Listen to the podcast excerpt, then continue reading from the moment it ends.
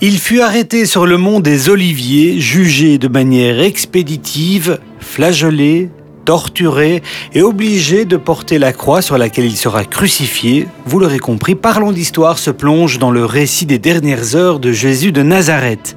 Que disent précisément le Nouveau Testament et les textes apocryphes sur la passion du Christ?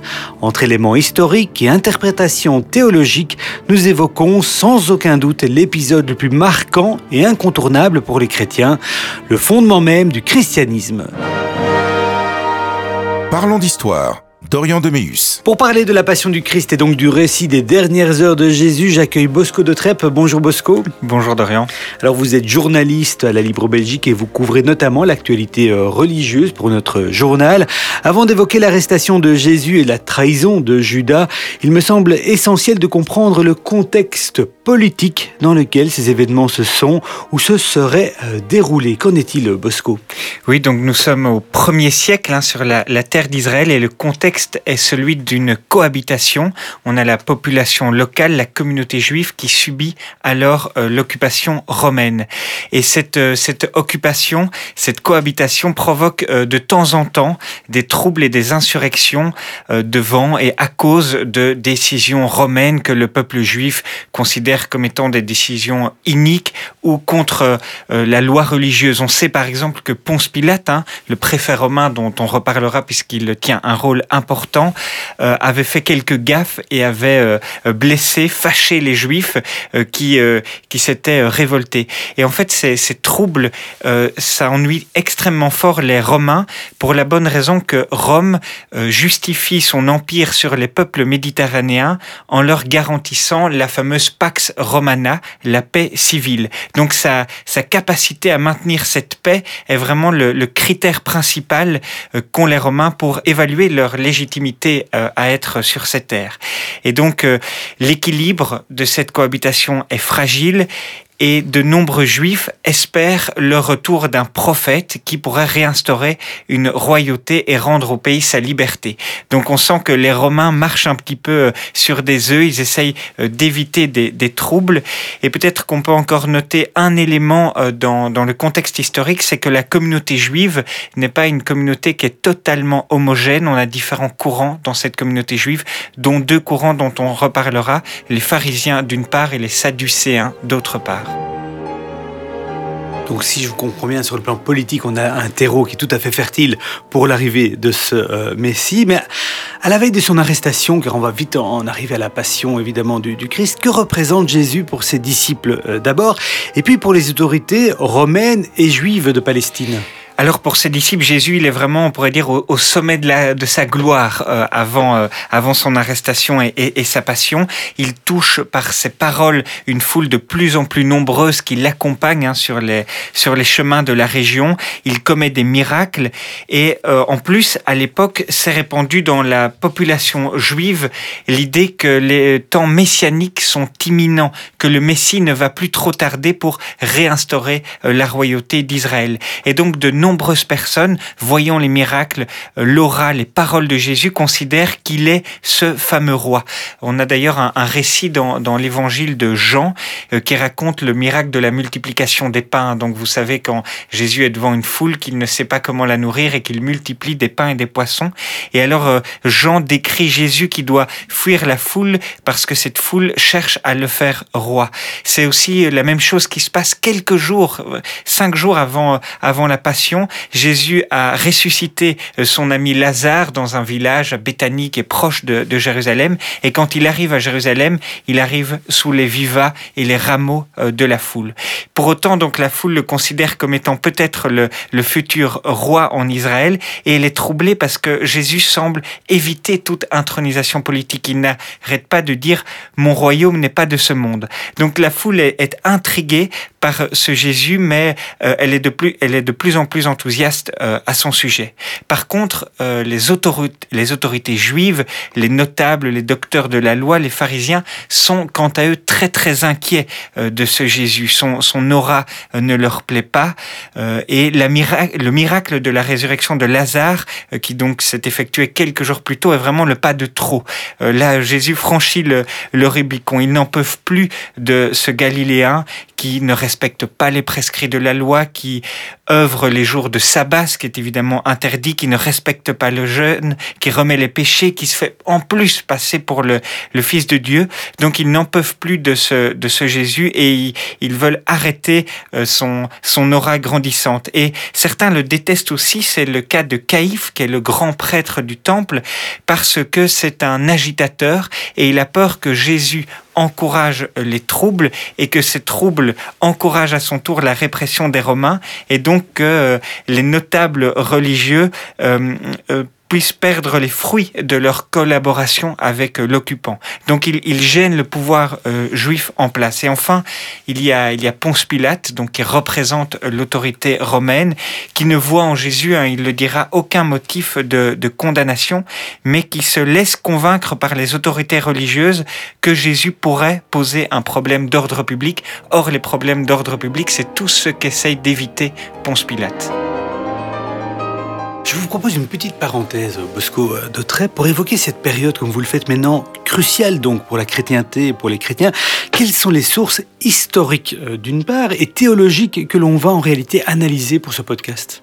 Alors, il y a euh, bien entendu les évangiles, hein, qu'on ne prendra pas en tout à la lettre, mais qui offrent d'intéressants et, réalistes détails historiques. D'ailleurs, parmi tous les évangiles qui parlent de la passion, celui qui est le plus souvent utilisé d'un point de vue historique, c'est l'évangile de Jean. Il y a aussi, on peut s'appuyer aussi sur des historiens profanes de, de l'Antiquité qui évoquent directement ou indirectement euh, Jésus et surtout le contexte dans lequel il a vécu et donc qui nous permettent de, de recouper un petit peu les informations que l'on a dans, les évangiles. On peut citer l'historien juif Flavius Joseph, qui a documenter la vie des Judéens au premier siècle, donc pile poil euh, quand Jésus euh, parcourt cette terre. Il y a aussi Pline le Jeune, le, le Syrien Marat, Tacite, Talos, Philémon d'Alexandrie. C'est tous des noms et, et, toutes des œuvres qui nous permettent de juger de la cohérence ou non euh, des évangiles. Il y a aussi, pour comprendre un peu mieux le, le contexte, les fouilles archéologiques qui sont, qui sont incessantes, notamment à Jérusalem. Quant à moi, je m'appuie ici pour ce podcast essentiellement sur les travaux de, l'école biblique de Jérusalem qui sont remis constamment à, jour. Et j'ai aussi relu quelques, quelques articles et, passages de livres de l'historien Jean-Christian Petit-Fils. Je, le cite parce que lui, il a pris le parti de considérer le, le linceul de Turin, donc ce fameux linceul, ce fameux linge qui aurait entouré le corps du Christ quand il était dans son tombeau, comme portant des, des éléments historiques intéressants. Alors, le linceul de Turin, c'est un grand débat ça pourrait faire l'objet d'une émission en tant que telle. Mais voilà, lui, euh, euh, Jean-Christian Petit-Fils, il recoupe aussi certaines informations en partant de, de ce linceul. Il écrit un livre passionnant à ce sujet, on y reviendra certainement dans un prochain épisode. Alors un petit retour en arrière, la veille de la Passion, devenu le jeudi saint, Jésus fit un repas à ses douze apôtres. Pour les Juifs, on est là aussi à la veille de la Pâque juive. Mais quel est le sens en fait de ce repas qu'on appelle aussi la scène et qui est reconnu tant pour tous les chrétiens, euh, par tous les chrétiens, c'est-à-dire les catholiques, les orthodoxes et les protestants. Oui, pour tous les chrétiens, ce jeudi saint, ce soir du jeudi, euh, cette dernière scène, c'est vraiment un élément extrêmement important euh, dans, dans, leur vie de foi et qui marque encore notamment l'Église catholique. Donc on est le jeudi soir, hein, la veille de son euh, arrestation. Jésus sera arrêté la nuit même. Il sait, il pressent, on le voit dans ses paroles, que son heure est presque arrivée, euh, que Judas va bientôt le trahir et pourtant, malgré malgré l'urgence, il organise avec soin un dernier repas avec euh, ses disciples. Alors ce repas, il l'organise dans un lieu que l'on appelle aujourd'hui le Cénacle et qu'il gardera longtemps secret, sans doute pour éviter que la police n'apprenne apprenne où, où se déroulera ce repas et l'arrête durant euh, ce repas. D'ailleurs, dans l'évangile de Marc, euh, la, celui qui prête, le notable qui prête sa maison à Jésus et celui du porteur d'eau qui va indiquer quelle est la maison dans laquelle faire ce repas sont d'ailleurs restés anonymes. Donc il y a des livres évidemment entiers qui ont été écrits sur euh, l'importance de ce moment et, sa charge prophétique et symbolique pour les chrétiens. On peut retenir quelques éléments. D'abord euh, que lors de ce repas, Jésus, on, le voit dans, l'iconographie, siège au milieu de ses disciples, un peu comme le pater familias, et qu'il partage le pain et donne le vin en précisant, euh, je le cite, prenez et mangez, ceci est mon corps, quand il partage le pain. et puis buvez-en tous car ceci est mon sang. Et il signifie par là qu'il va se donner pleinement jusqu'à la mort pour le salut des hommes finalement, pour prendre sur lui le péché de l'humanité, qu'il va s'offrir en, sacrifice ultime pour que l'humanité aussi accède à la vie éternelle. Ça, c'est vraiment le sens de ces paroles. Et il invite aussi les disciples à faire et à refaire ce geste en mémorial, en mémoire de, de ce qu'il a fait. Et donc, c'est encore ces gestes-là qui sont faits à chacune des messes euh, auxquelles on peut encore assister 2000 euh, ans euh, plus tard. Alors, lors de ce repas, il prédit aussi ce qu'il va se passer, dont la trahison de Judas. Et puis, il y a un geste très fort, c'est peut-être le dernier élément relatif à ce repas qu'il est important de noter et qui est raconté dans l'évangile de Jean, c'est que Jésus, pourtant le, maître du, moment, va se lever et va laver les pieds de, ses disciples. Alors là, les, les disciples ils restent vraiment bouche bée parce que dans l'Antiquité, c'est lorsqu'un maître revient chez lui que son esclave lui lave les pieds. Et donc ils ne comprennent pas que Jésus, le maître, fasse ce geste normalement réalisé par des, par des esclaves. Et donc pour les chrétiens, c'est vraiment l'invitation euh, de Jésus juste avant sa mort à leur redire, vous êtes au service euh, des plus pauvres dans, dans l'humanité. On va creuser un tout petit peu la trahison de Judas. On parle du baiser de Judas, qui n'a rien de très aimable, hein, car c'est le baiser de la mort, en d'autres termes, qui a permis à Judas de désigner aux soldats romains venus euh, là arrêter euh, euh, cet homme. Donc ça permet de désigner qui est Jésus. Jésus est ensuite arrêté. C'est un acte de trahison majeur qui a d'ailleurs inspiré nombre de peintres par la suite. Oui, oui, on va, on va y revenir. Donc euh, là, on est après ce fameux repas. Jésus est parti euh, prier dans ce à Gethsemane, donc qui est une oliveraie.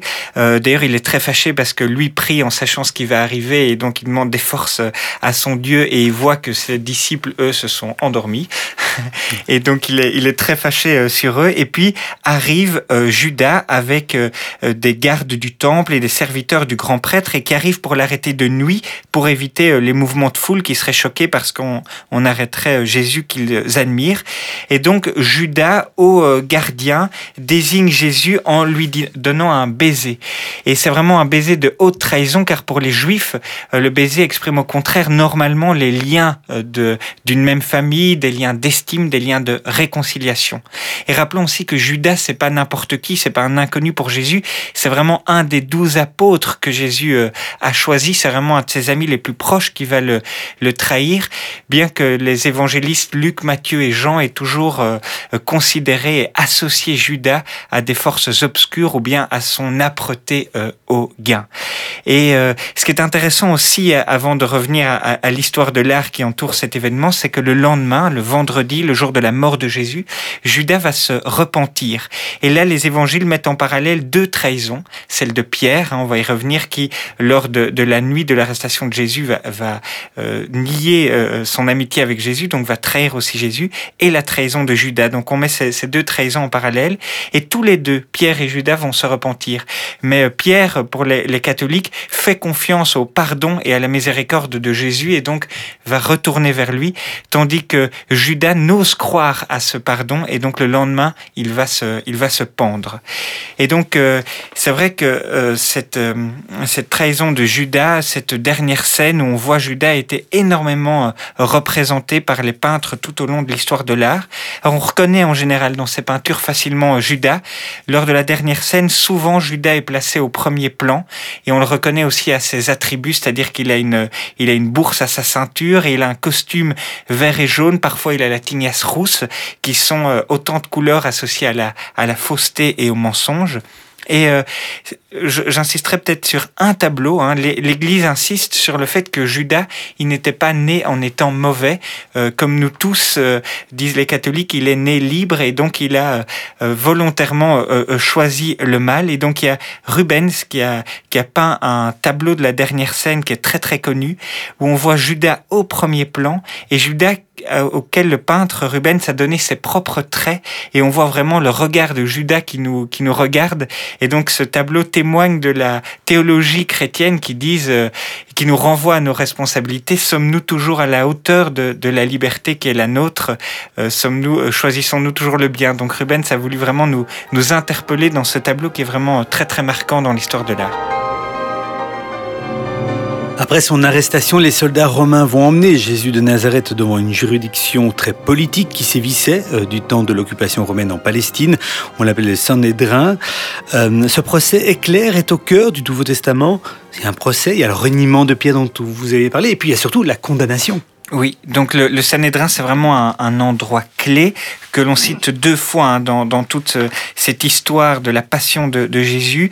Euh, alors le Sanhédrin, en fait, on est chez Caïphe. Caïphe, c'est vraiment le, le, grand prêtre en exercice, donc on est chez les autorités religieuses. Et c'est là, avant l'arrestation, que cette arrestation de Jésus fut décidée euh, par les, autorités juives. Caïphe on l'a dit, hein, il, redoute les troubles et il redoute du coup l'aura de Jésus. Et donc il demande à ses, à ses compères, que faisons-nous? Euh, C'est ce qu'on peut lire dans l'évangile de Jean. Je le cite, je cite Caïphe là dans le Sanhédrin qui dit, cet homme fait beaucoup de signes, si nous le laissons ainsi, tous croiront en lui, donc il est très inquiet, et les Romains viendront et ils supprimeront, notre lieu saint et notre nation. Donc Caïphe dit, il faut vraiment que cet homme meure pour le peuple et que la, la nation ne périsse pas tout entière à cause de lui. Et donc il décide de faire arrêter Jésus par les gardes du temple, du temple, de le livrer aux Romains en disant c'est un dangereux malfaiteur, et donc de faire en sorte que les Romains Ponce Pilate euh, ne puisse euh, refuser sa, sa, mise à mort. Et donc là, euh, au Sanhédrin, est décidé l'arrestation de Jésus. Et puis une fois que Jésus est arrêté, on le reconduit au, au Sanhédrin devant Caïphe. Et là, on le traitera de blasphémateur, on lui crachera au visage, on va le gifler, on va lui donner des coups pendant justement que dans la cour du Sanhédrin, Pierre, à qui on demande s'il est un disciple du Christ, va le renier par trois fois avant ce fameux épisode du chant du coq. Jésus est donc condamné par ses juges, il est emmené auprès du préfet, soit le gouverneur romain en charge de la province de Judée, un certain Ponce Pilate, comme on l'a cité déjà plusieurs fois. L'homme est réputé cruel, mais les évangiles le présentent, si je ne m'abuse, de manière beaucoup moins sévère. Oui, donc euh, on l'a dit, en tant que préfet romain de Judée, Ponce Pilate est vraiment celui qui doit gérer le pays. Or, il a peu d'hommes, hein. Ponce Pilate, on évalue qu'il avait 3000 hommes pour gouverner, euh, il a gouverné de 26 à 36, donc pendant 10 ans, la province de, Judée. Et donc, il doit beaucoup s'appuyer sur les grands prêtres. Et donc, euh, il est un peu pieds et poings liés avec les grands prêtres qui peut lui faire avaler un peu ce qu'ils veulent et donc dans ce cas-ci euh, l'arrestation euh, de Jésus. Et donc c'est Ponce Pilate qui, qui, condamne Jésus car légalement lui seul euh, peut le faire. Et pourtant cette histoire c'est un peu comme le sparadrap du capitaine Haddock, ça, ça l'ennuie profondément. Judas, il essaye de se défaire de cette responsabilité, il essaye de trouver des entourloupes pour renvoyer Jésus devant d'autres instances. Il, décide de, de, le fouetter hein, de 120 coups de fouet d'une violence extrême, puisque les, les, coups de fouet, ça c'est Jean-Christian Petit-Fils qui raconte que ce sont des lanières de cuir avec des, des, des, des billes de métal tous les 3 cm. Donc il essaye de le fouetter pour qu'il meure et qu'il ne doive pas euh, le, condamner euh, lui-même à mort. Et si euh, Pilate il est, il est gêné par cette histoire, c'est parce qu'il y a un, un, épisode étrange qui est raconté dans, dans l'évangile. Sa femme l'avait averti de, de la sorte, avait rêvé et avait, avait dit à Ponce Pilate, ne te mêle pas de l'affaire de ce juste, car j'ai beaucoup souffert en songe à cause de lui. Et bref, du coup, Ponce Pilate, il est mal pris, il essaye de s'en sortir, mais rien n'y fait, c'est bien lui qui devra euh, juger Jésus. Alors, euh, il y a, il y a un dialogue euh, très connu entre Jésus et Ponce Pilate, et Ponce Pilate comprend vite que ce n'est pas un dangereux chef de guerre, qu'au pire, c'est un fou, ce Jésus qui est un peu perdu dans ses rêves. Et alors, il essaye une dernière entourloupe, c'est qu'à la Pâque juive, il est coutume de relâcher un détenu à la demande du peuple, et donc il demande aux Juifs s'ils ne veulent pas, s'ils ne veulent pas qu'il relâche Jésus à la place du, du bandit Barabbas, mais la foule qui est à ce moment-là au service des prêtres et instrumentalisée par les grands prêtres crie que non, euh, elle veut qu'il condamne Jésus. Alors, tout en reconnaissant qu'il ne voit en Jésus aucun motif de condamnation, Ponce Pilate, dans un geste très connu, se, lave les mains et dit Je suis innocent de ce sang et renvoie la responsabilité au grand prêtre en, en acquiesçant euh, sa, sa, condamnation. Et euh, donc, euh, eux, vraiment, ont mis une pression sur Ponce Pilate en disant que s'il n'acquiesçait pas à cette condamnation, ils enverraient une plainte contre lui à Rome en affirmant qu'il ne pouvait tenir le pays. Et donc, Ponce Pilate est, est contraint de, de céder. Et c'est vrai, pour en revenir plus précisément à votre question, que euh, Matthieu et Marc présentent ce Ponce Pilate, qui est un petit aristocrate euh, romain sous une certaine ambiguïté. Certes, il ne désire pas la mort de Jésus, mais tout en sachant son, son acte injuste, et malgré l'avertissement de sa femme, il va donc céder, il va donc le condamner. Donc on a fait de lui un peu dans, dans la tradition chrétienne un chercheur, un chercheur de vérité, mais un chercheur de vérité qui est un peu lâche et qui finira par succomber à la, à la pression des grands prêtres. Il y a également pas mal de légendes autour de la vie, la fin de vie en particulier de Ponce Pilate. Oui, donc trois ans en fait après la mort de Jésus, il y aura quand même une plainte contre lui à Rome parce qu'il aura euh, vexé le, peuple juif et donc il sera renvoyé à Rome. Alors là, les, scénarios euh, divergent. Certains disent qu'il va euh, se suicider, certains disent qu'il sera décapité par Caligula, certains croient qu'il s'est converti. Donc il y a vraiment beaucoup de légendes. Il y a même un, évangile apocryphe qui portera son nom. Il fascinera toujours. Il et c'est même devenu chez les chrétiens coptes un, un nom de baptême, c'est-à-dire que c'était finalement quelqu'un aussi de révéré par les, par les chrétiens coptes. C'est étonnant puisque c'est Ponce Pilate qui va confirmer la, sentence euh, du jury euh, euh, juif. Alors, commence à partir de là un long calvaire, un véritable chemin de croix, hein, comme on le dira plus tard, pour celui qui affirmait être le Messie tant attendu à l'époque. Vous l'avez dit, on parle ici après de flagellation, de torture, d'humiliation, enfin extrêmement violent comme épisode. Oui, oui, c'est très violent. Hein. Jésus est, torturé, il est flagellé, il est moqué, puis il doit prendre sa croix, et euh, sa croix entière apparemment, pas le simple patibulum qui est la traverse horizontale de la croix. Ici, il prend vraiment les deux axes euh, de la croix. Euh, c'est un Jésus fatigué, une croix qu'on estime à, 75 kilos, et un chemin, le fameux chemin de croix durant lequel il va tomber, se relever, où il sera aidé par Simon de Cyrène qui, selon les archéologues, ferait 500 mètres. Et donc, euh, selon même euh, euh, Jean dans, l'Apocalypse, donc le texte qu'il rédigera après, les, cheveux et la barbe de Jésus seraient devenus blancs ou gris très clair en quelques heures, ce qui serait la manifestation évidente d'un choc émotionnel très fort. Et donc Jésus titube, tombe, la foule le regarde, des femmes pleurent, et il se rend progressivement au Golgotha, vers le Golgotha, où il sera crucifié. À en croire les évangiles de Marc, Matthieu et Jean, les Romains se moqueront de la royauté de Jésus en lui imposant un manteau de pourpre, un bâton en guise de sceptre et une couronne d'épines sur la tête. Celle-ci était enfoncée euh, dans le cuir chevelu et fit beaucoup saigner de la tête selon euh, donc Jésus, selon les évangélistes. Oui, en fait, les, Romains, c'était une coutume chez eux. Lors des procès, ils aimaient se moquer euh, des condamnés. Et donc de Jésus, qui, selon les Juifs, aurait voulu réinstaurer la, royauté, ils, ils en feront un roi vraiment de pacotille, un roi de carnaval.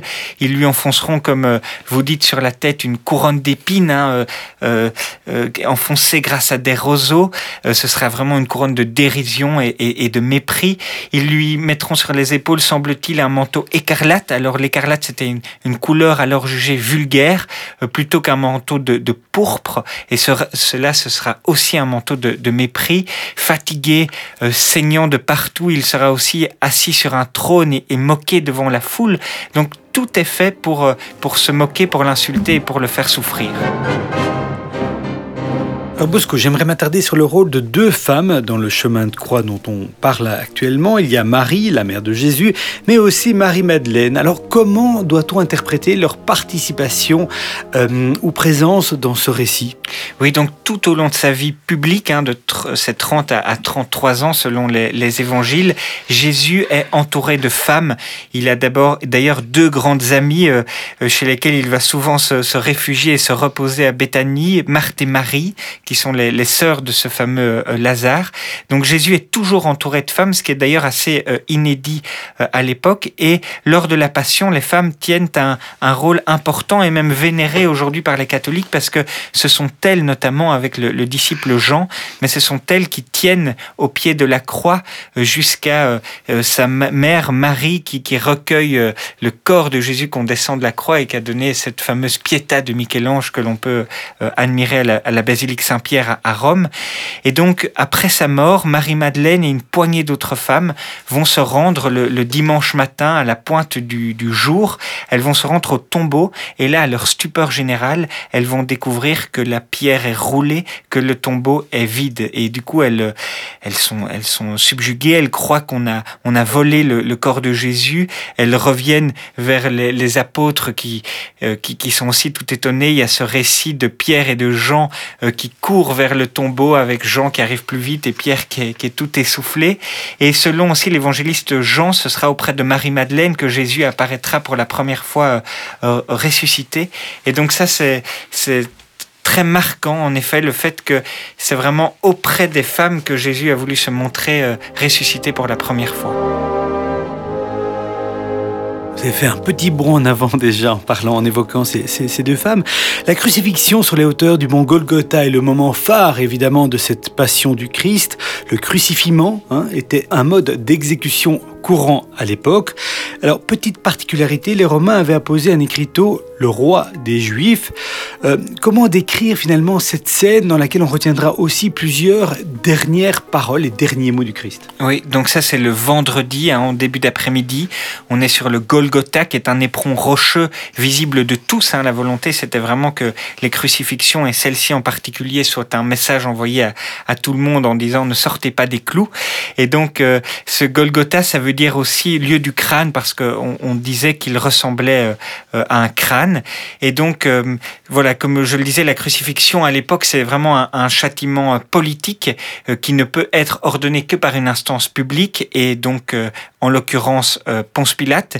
Et l'écriteau que, que, vous évoquez, sur lequel il est écrit Jésus le Nazaréen, roi des Juifs, montre bien que le motif de sa condamnation est un motif politique.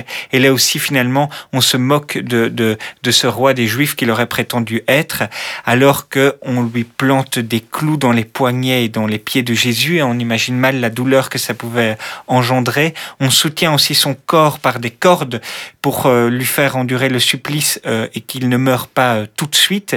Donc tout est mis en scène pour l'exemple. Il est toujours saint de cette fameuse couronne d'épines dont on a parlé. Il sera au milieu de deux autres croix à côté de deux larrons, dont un se, convertira, on se moque à nouveau de lui on dit il en a sauvé d'autres, qu'il se sauve lui-même s'il est le Messie. C'est des paroles qu'on peut entendre au pied de la croix. Jésus sur la croix, euh, il prie et il dit Père, pardonne-leur car ils ne savent pas ce qu'ils font. C'est une de ces dernières paroles qui aura marqué les évangiles. Mais voilà, son corps le lâche, il est déshydraté, il dira qu'il a soif. Il, il doute aussi. Il ne, il ne, désespère pas euh, de la présence de Dieu, mais il reprend un cri du psaume 22 qui se dit Eli, Eli, lema sabachthani. Donc c'est mon Dieu, mon Dieu, pourquoi m'as-tu euh, abandonné? Donc euh, ça parle aussi des doutes de ce Dieu qui est à la fois pleinement Dieu selon les évangiles et pleinement humain. Et puis, donc il est dans un état trouble, il soupire et puis il meurt.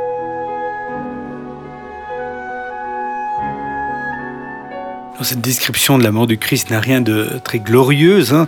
Euh, tout est fait pour montrer avec quelle abjection et ignominie cela a été réalisé. On est très loin ici d'honorer un parcours ou, un être. Oui, donc comme on l'a dit, la crucifixion c'est très très humiliant, euh, presque mise à nu, ensanglanté, fatigué. Jésus meurt asphyxié dans une posture euh, dégradante sur un lieu visible de tous.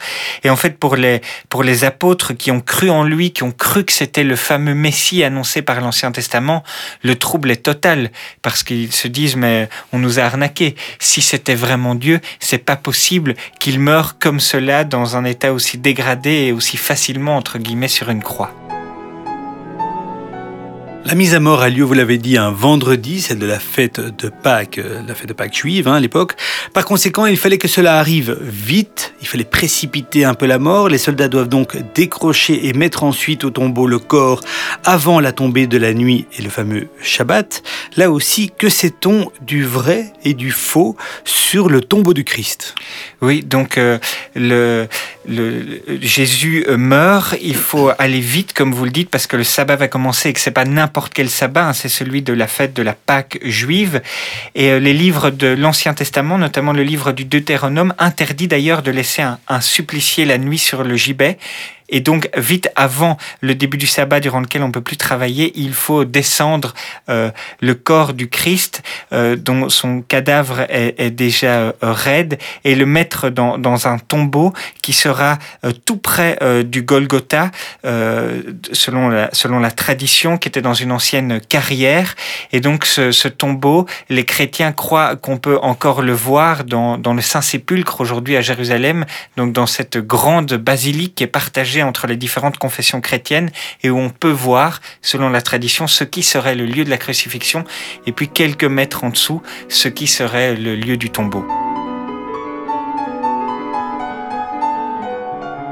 Trois jours après la crucifixion, on évoque la résurrection du Christ, une résurrection qui, à en croire les textes ici, était anticipée.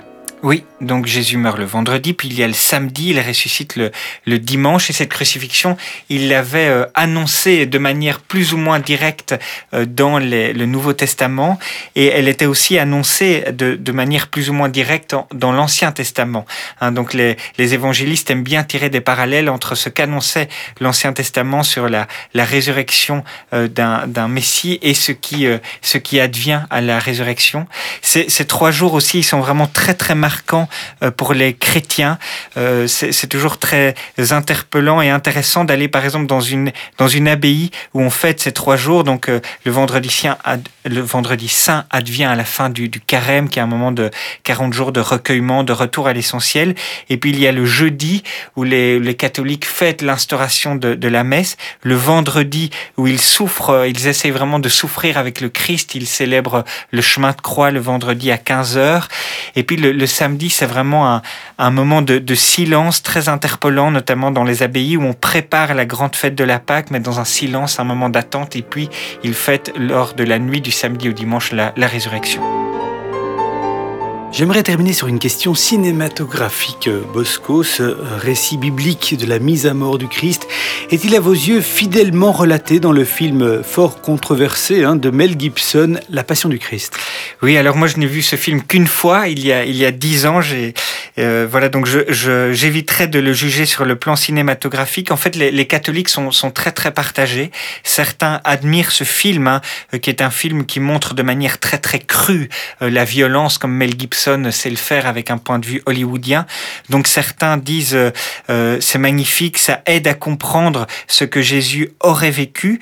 Et euh, d'autres sont beaucoup plus mesurés. Ils regrettent que le film puise dans des évangiles apocryphes certains détails, dans des visions mystiques qui n'ont donc pas assisté à la scène des détails. Et certains disent que euh, les évangiles sont justement très sobres. Ils évoquent les douleurs, mais de manière très sobre.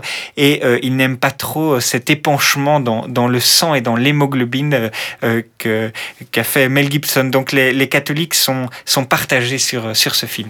Bon, chacun pourra se faire sa petite idée sur la qualité cinématographique de ce film. Merci Bosco pour votre participation à ce podcast sur la Passion du Christ, réalisé par Alexandre Dumont. N'hésitez pas à partager, noter et commenter nos podcasts. Quant à moi, je me réjouis de vous retrouver pour un prochain épisode de Parlons d'Histoire.